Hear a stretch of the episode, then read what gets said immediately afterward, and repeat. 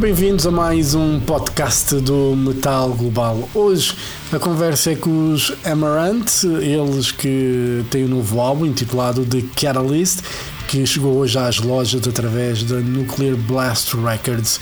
Inicialmente formados como Avalanche, mudaram o nome em 2008 para Amaranth e este The Catalyst é o sétimo disco de originais, um álbum que foi anunciado quando a banda estava em palco no Vaca Open Air do ano passado e o disco chegou então finalmente hoje às lojas. A conversa é com o guitarrista Olaf Mork para contar tudo sobre esta novidade da banda sueca. Sem mais demoras, Amaranthe no Metal Global. Metal Global. Hello there. Hello, Olof. How are you? I'm doing very well. Sorry for being a little bit late. It's okay. It was uh, two two journalists in a row were uh, talking for three four minutes longer. So I'm like, I have to go. I have to go. I'm sorry. it's okay. Well, it's good to be busy anyway. I guess. Yeah, exactly, exactly. It's fun to be talking about the album. How's uh, Portugal? Portugal is fine. It's been raining all day, so. Ah, okay. how, how uh, warm or cold is it there right it, now? It's actually warm. It's like 18 degrees, but it's raining. Nice. So, but it's not. It's not Yeah. that cold anyway. So uh, you know, it's it, it, it's fine. You know, I. I, I prefer you know rainy weather and uh, you know a bit mild temperature than just really really cold. I don't. I'm not used to it. Yeah, it's the same here, man. I don't like the cold very much at all. Right now, outside here, it's uh, minus 15 degrees. It's really dark, and there's snow, uh, you know, this deep. The only one uh, ones who like this is my dog. Yeah, they say it's uh, know the snow. It's like the dog's summer or something because they all play in the snow for some reason. Anyway, but uh, you know, let's talk about the the Catalyst. Um, it was a Yes. surprise for me that you guys announced the album at Wacken Open Air. I mean, surprised in the way that uh, normally a band doesn't announce an album so much in advance. But I understand it was a big stage. But why so long? Uh, you know, you know, it's been it was in August. Uh, why announce the album then? It was um, kind of a simple reason actually, because we had um, we have these uh, twelve songs on the album that we were you know super enthusiastic about, and we wanted to have a long time in order to release singles in between. Because if we would have announced the album earlier, you know, with the release of the first single, then it would have been uh, you know we would have been releasing singles just you know a few weeks in between, and that's probably going to be a little bit overwhelming to the listener. So. Uh, long story short is um, we also wanted to make some really killer videos we had a lot of great ideas for that so in order to accommodate you know all these things then uh, we needed a bit longer time. And we also thought it was a, like a fun thing like let's uh, you know let's get it out there that we have the new album because we're so excited about it. We have the cover art is done. There's no reason to you know keep it a secret. And there was maybe a couple of fans like yeah but now we have to wait for such a long time. But on the other hand we have been releasing a lot Yeah. of singles since then also. Yeah, and uh, you know what was the, you know, pun intended, the catalyst for the start of making this new album? sorry what was the what was the catalyst to start the this Ah. nice one i like it well it was um, right at the tail end of uh, 2020 we were uh, we had just released uh, our latest record uh, before that manifest and we were obviously right in the middle of uh, covid times and uh, we kind of said to each other you know right after manifest that like let's take a break. Let's take a break to evaluate how the band has been working for the last 10 years. You know how are we touring? How frequently are we releasing albums? Like we've been doing things the same way more or less for 10 years like in terms of how we work with things. So uh, let's take a step back and let's take a break. But the catalyst moment was like two three months after the release of manifest. Then uh, elise was kind of saying that yeah but i have these couple of ideas and concepts for for songs we don't need to start to write uh, you know things yet but what do you think and i was kind of doing exactly the same thing like we said that we weren't supposed to, but I guess we couldn't. Like, not like we had anything else to do, you know, man. So um, we started to do these different concepts and these different um, interpretations of uh, you know what the next album could hypothetically be. And we kind of said early on that let's not put too many boundaries on it. Yeah. Let's uh, if we want to do some symphonic stuff, then we do symphonic stuff. If we want to be inspired by I don't know Scottish folk music, let's at least try it and let's see you know how can we continuously redefine the Amaranthe sound because obviously when you hear an Amaranthe song it's kind of if you know the band from before especially if you heard all the albums you're going to recognize directly that it's an Amaranthe song but how can you do that and still do it in a totally different way which was for example our first single uh, damnation flame yeah. which is more theatrical and it's more like a bit more gothic and it's a you know a vampire song basically so how can you make a vampire song with symphonic music and still hear directly that it's Amaranthe?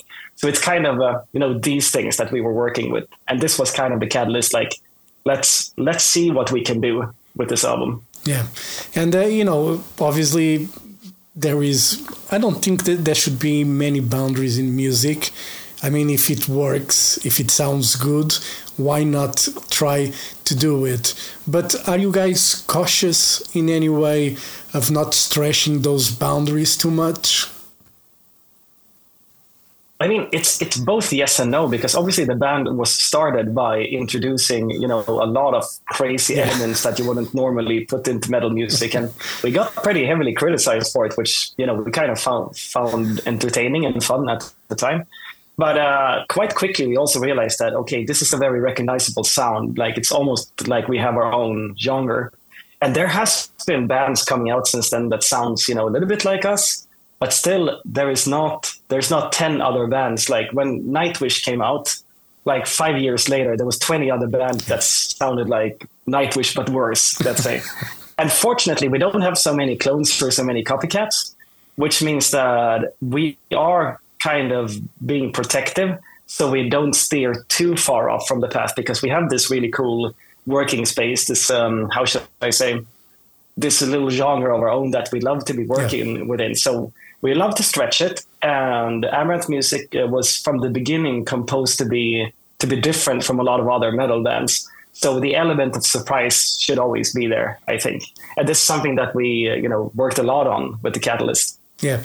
You know, one of the things about Amaranthe, obviously, it's the electronic elements that I think it was the reason why a lot of fans criticized you in the first place. Because how dare you play heavy metal and electronic music in the, you know, mixing both. But, you know, the result is quite good. I gotta be honest, in the beginning, I was a bit apprehensive when it came to the sound, but now I was listening to the Catalyst and I was imagining when I was 16 when I went to the heavy metal clubs and I was basically on my own on the dance floor just head banging and I was imagining the same listening to this album.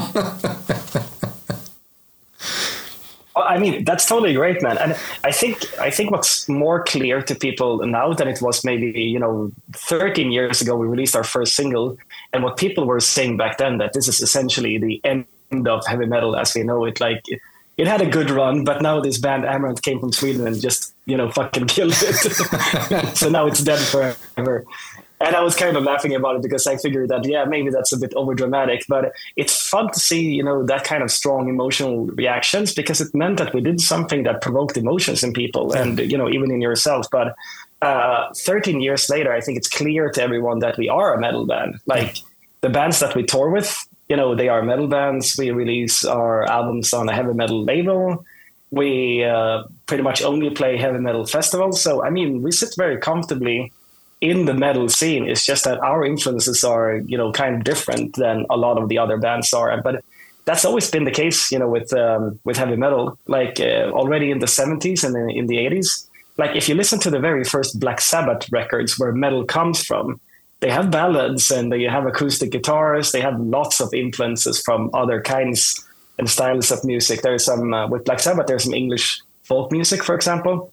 So uh, I think in order to uh, keep heavy metal interesting, it should have an open mind and it should Yeah. be open to you know developing. And at the end of the day, that I mean, if you don't like the um, the direction that heavy metal in general is uh, heading in the you know in, in our case, for example, then a person doesn't need to listen to it because heavy metal uh, today is so diverse. There are bands that literally sound like Black Sabbath that are releasing albums today. Yeah. So if you want to be ultra conservative, you can always listen to, to that because, and I think that's what's fantastic about um, heavy metal is that it is so diverse and there are so many different things being done. Yeah.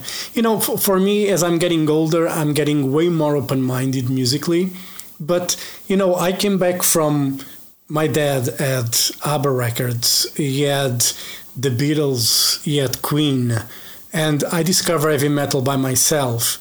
And I was very protective of that genre I had discovered by myself, and I just wanted to listen to it. But now, I don't care. You know, if the music is good, bring it on you know that's i just want to enjoy music and i don't care really what uh, genre is obviously i prefer heavy metal you know more than anything but if there's a good pop artist a good country art artist you know why not listen to it you know it's not the end of the world it's just music No, no, exactly, and uh, that's what I try to do. Tell people also, you know, when they uh, when if they get a little bit upset and we're having a conversation about it, like let's say with uh, with Mercyful Fate, for example, like uh, Yeah. with King, like if you would ask him, because I talked to him, ask him what kind of music he listens to at home, and he's obviously a very heavy metal guy, and you know, fantastic, fantastic artist and fantastic singer. But I think it's the same thing for me as well. Like uh, I can totally get why people uh, are protective about it because you know when I discovered uh, heavy metal, like in a very similar way to what you're describing, my dad was listening to maybe the heaviest was Led Zeppelin and you know some Steppenwolf and you know that kind of thing, and he gave me. Um, uh, he was listening a little bit to Metallica at the time, and this was before the release of uh, And Justice for All. So I was only a small Yeah. kid. So I was listening to uh, Battery, the first track from uh, Master Puppets, and I was blown away. Like, but what I remember is first thing that I thought was that this is very powerful. It's very aggressive. And it's very to the point. But I also remember that a song like Battery, in the way that they sing Battery, it's actually very catchy chorus. The way that it goes into the chorus. So, and obviously this comes from from pop music. It doesn't come from anywhere else, basically. Yeah. So, um, but I was very protective about my heavy metal when I was until I was maybe 14, 15. And then, uh, you know, I started to listen to a lot of pop music at the same time. And I guess Amaranthe is kind of the result of that. Yeah, and uh, you know, you know, I, I think the Catalyst is a very strong record, and you know, we've, we have we have talked before, and obviously having three singers, it's uh, you know, it's a, a big undertaking, especially when you have three minute songs. We're not talking about like something like Avantasia where you have you know 10 minute songs with you know different singers which I love by the way but you guys have three vocalists and 3 minute songs and I always wonder how do you guys make you know the singer fit in that song without anyone being annoyed by it or saying no i want to sing a bit more on this part how does it work I mean, it's it's a really interesting question because it's always a balancing act, and there should be a good balance. And like I say, the songs are rather short, so you have to be careful that you're not uh, ignoring one of the singers, unless that's part of the dynamics. Because when you bring the stuff on stage, then if you have all three singers at the same time on stage, they should have something to do. Because otherwise, they're just standing there with the mic, going like, I don't know what I'm supposed to do, right? So, um, and it's also about the uh, dynamics on the on the album, like because you can do um, you can do really quick trades between the three singers. Like we just released a song called Revision, Yeah. where the trades go like really fast back and forth.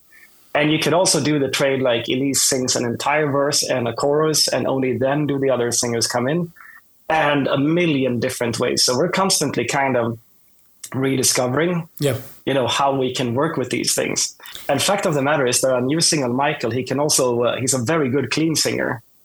So he could potentially down the line i'm not saying that it is going to happen but i said it could happen in the future that you have all three singers kind of singing harmonies together or something like that. But it's always um, it's always really fun to figure out like who's gonna sing what, and also you know what part fits a certain singer the best. Uh, also, kind of why why should the singer Yeah. sing this part? What is the exact reason? And um, and uh, I think you know Elise writes all the vocal lines. Very often she has an idea, so she can write the vocal line in a way like let's take a song like the Nexus if you heard it, like an old song. Like the pre-chorus there, she sang it uh, for Jake like it was uh, a deal vocal line. So she wrote a part for herself that was very poppy, and then she wrote a totally different kind of part for being for the you know male clean singer. So, uh, but it's a lot of you know conversations back and forth. We also try to always involve the other singers Yeah.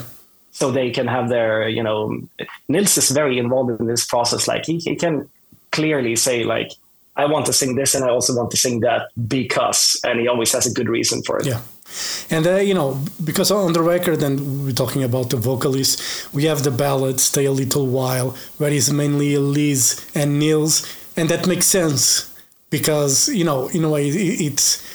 It's a ballad, and it's important that you know the clean singers show more on on the song, and uh, you know for me it's one of the highlights of the record. It's the ballad You know I'm a sucker for ballads, as I say, and I absolutely love. Here. I, I love this song. What was the you know who came up with the idea for for it? Well, it's um, it was uh, interesting. It was almost exactly one year ago. I um, it was this was middle in uh, right in the middle of uh, celebrating, you know, Christmas and stuff like that. So I was uh, off at a friend's place having dinner, and while we were having dinner, like Elise texts me on Messenger saying that you know I have I have we should work on a ballad. I have so many ideas. I'm like I'm kind of preoccupied at the moment, but I can text you when I come home. And so later, when I come home, I have 40 different ideas for vocal lines for what could be the new ballad. So I'm like, okay, stretching my fingers, clicking, listening to all of them, and all of the ideas are great. But then you have this uh, uh, main vocal line from the chorus and also the intro. And I immediately like, okay, that's the one. Like, you really killed it here. So I write back to Elise that I'm going to start to work on this immediately, even if it's like 11 o'clock in the evening. And I think probably maybe three hours later, I had like a basic arrangement until the chorus. And it's very similar in the way that it actually appears on the album. So it's one of these moments of uh, inspiration.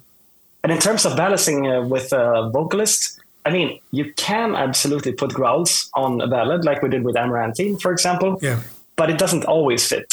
And sometimes uh, it has to match the emotions because the growls they're really they're a powerful expression of emotion. yeah, And when you have that really powerful expression of emotion, it there should be lyrics and a context to match that kind of specific emotion. And um, it also it's really great live to sometimes not have a singer, so you have dynamics in the show. Yeah, like for example we have a song called um, boom where uh, elise she's not on the stage at all throughout the entire song. So it's cool to have these different opportunities and even give um, give the singers a chance to rest Yeah. also get some air. It's important. exactly take a breather yeah. And you know, the last track on the album, it's, the, it's a cover version, uh, "Fading Like a Flower." Honestly, it's a Roxette version. I was listening to the song and I was like, "Is it really the Roxette song?" I was listening to the original and I was like, and it's com- you guys arrange it like in a different way that I think it's very interesting because you know sometimes there is a tendency to stay true to the original but you guys stretched it. And i think it works real well. One of the bands that i enjoyed when they did versions was nevermore because they would always write their own song around that that version so and i felt like this one was a bit like that that you guys you know there's the original idea but you made it Amaranthe Yeah, and I mean, thank you for that because I consider that a great compliment. And what you said about the Nevermore songs, it's it's exactly how I think covers should be done. because sometimes uh, you have bands that make uh, covers, like let's say a metal band that makes a cover of another metal band, and all of a sudden they sound like the other metal band instead of sounding like themselves.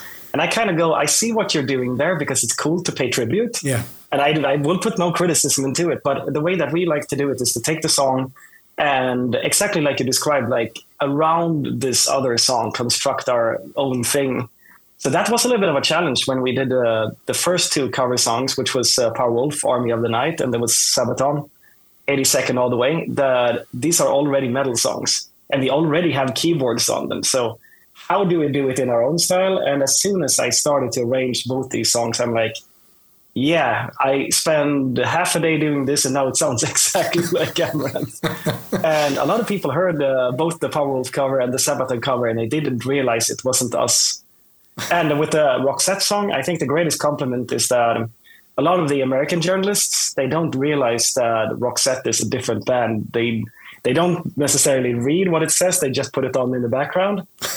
And several people have said that, yeah, that's it's one of my favorite Amaranthe songs on this album. I'm like, it's actually not an Amaranthe song. so yeah, we twisted and turned it, but we kept all the original parts are there, like all the melodies, all the chord progressions, but made into like an Amaranthe style. Yeah, and uh, you know, as a guitar player, obviously you have your space for a guitar solo. Obviously, they are not you know as long as traditional heavy metal bands where they like to stretch the bars a bit, which, you know, I love it as well. You know, I love when there's like dual solo wars going on.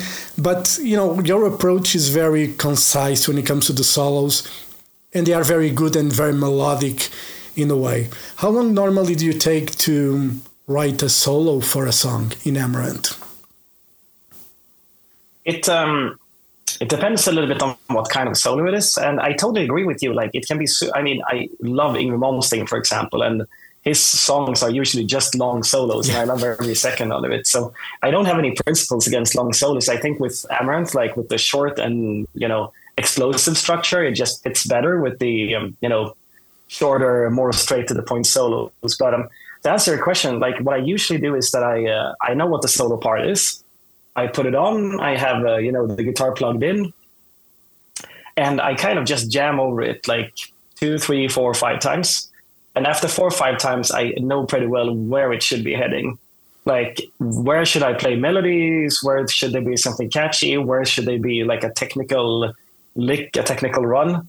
And I think this is a great way to be working with solos. I um, I heard from Alexi Laiho back in the day, probably you know 20 years ago, that this was exactly his approach to uh, you know um, recording and writing solos. And I was thinking that it's good to have confirmation from such a great guitar player that this is a good way to go yeah. about it.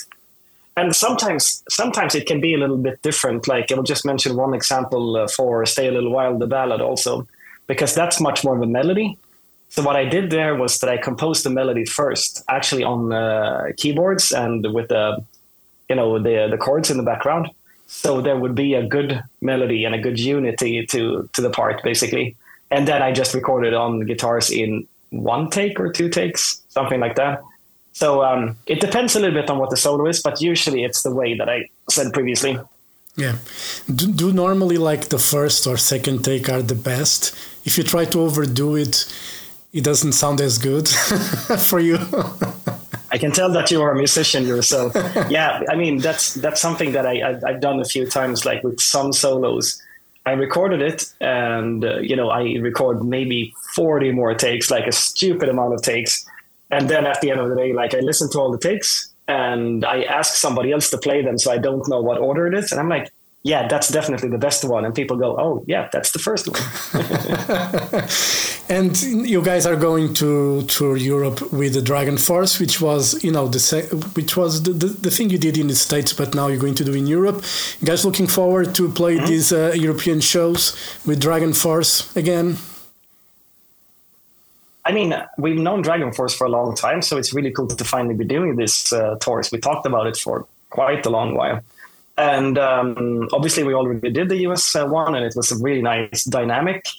And now it's going to be, you know, a different dynamic, considering that we are having this um, infected rain. as uh, the opening band, and uh, we're now doing the co-headlining. So Amaranthe gets to play a longer set, and um, we're also being very ambitious with the stage build this time.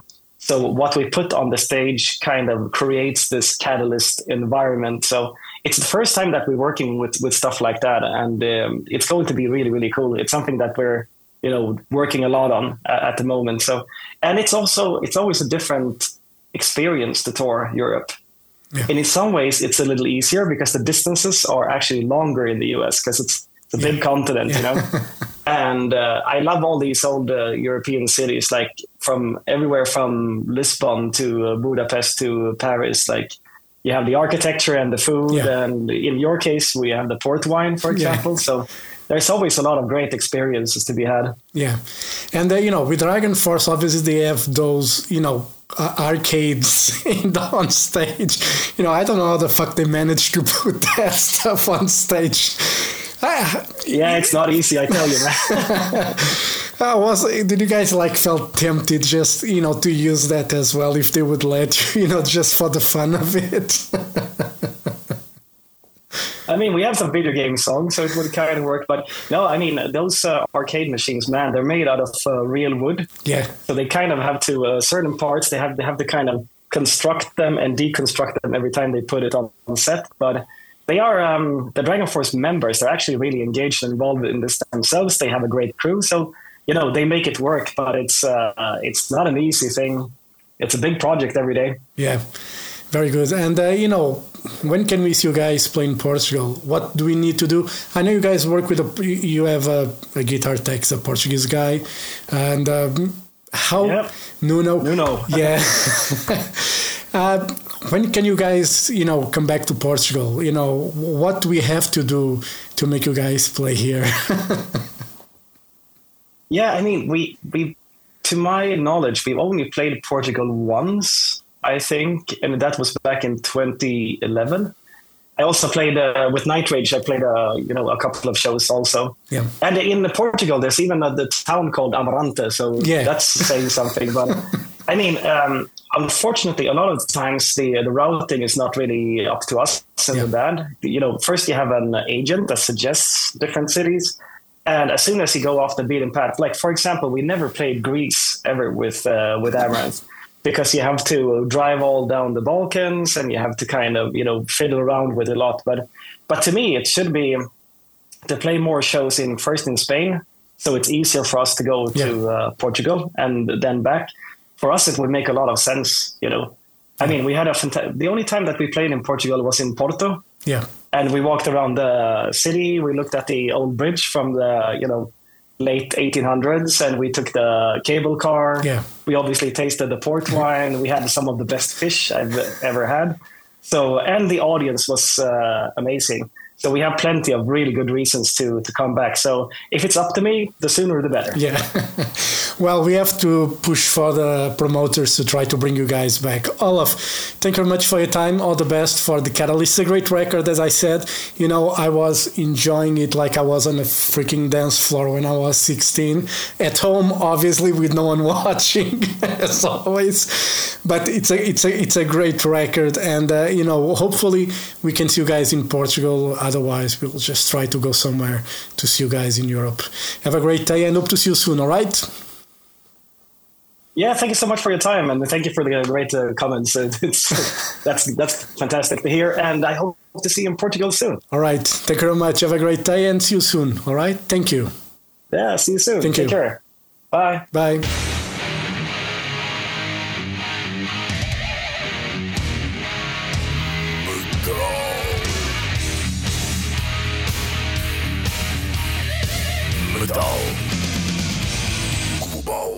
Metal Global eh, foi conversa com o simpático Olaf Mork, guitarrista dos Amaranth, eles que editaram o seu sétimo disco de originais hoje, intitulado The Catalyst, através da Nuclear Blast Records.